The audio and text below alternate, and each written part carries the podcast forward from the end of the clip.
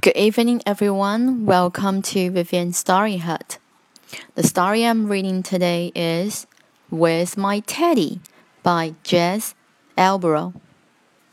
Eddie's off to find his teddy. Eddie's teddy's name is Freddie. He lost him in the woods somewhere. It's dark and horrible in there. Help, said Eddie. I'm scared already. I want my bed.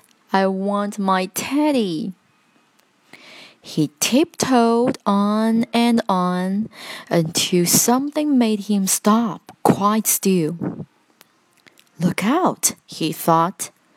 There's something there. What's that? A giant teddy bear. Is it Freddie?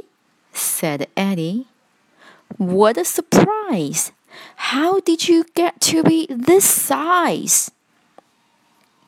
You are too big to huddle and cuddle, he said. And I will never fit both of us into my bed. Then out of the darkness, clearer and clearer, the sound of sobbing came nearer and nearer. Soon the whole woods could hear the voice bawl.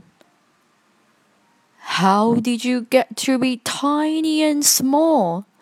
You are too small to huddle and cuddle, it said. And you will only get lost in my giant sized bed.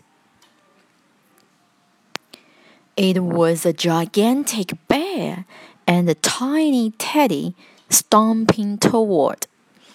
The giant teddy and Eddie. My Ted! gasped the bear. A bear? screamed Eddie. A boy! yelled the bear. My Teddy! cried Eddie. Then they ran and they ran through the dark woods back to their homes as fast as they could, all the way back to their snuggly beds, where they huddled and cuddled their own little pets. The end.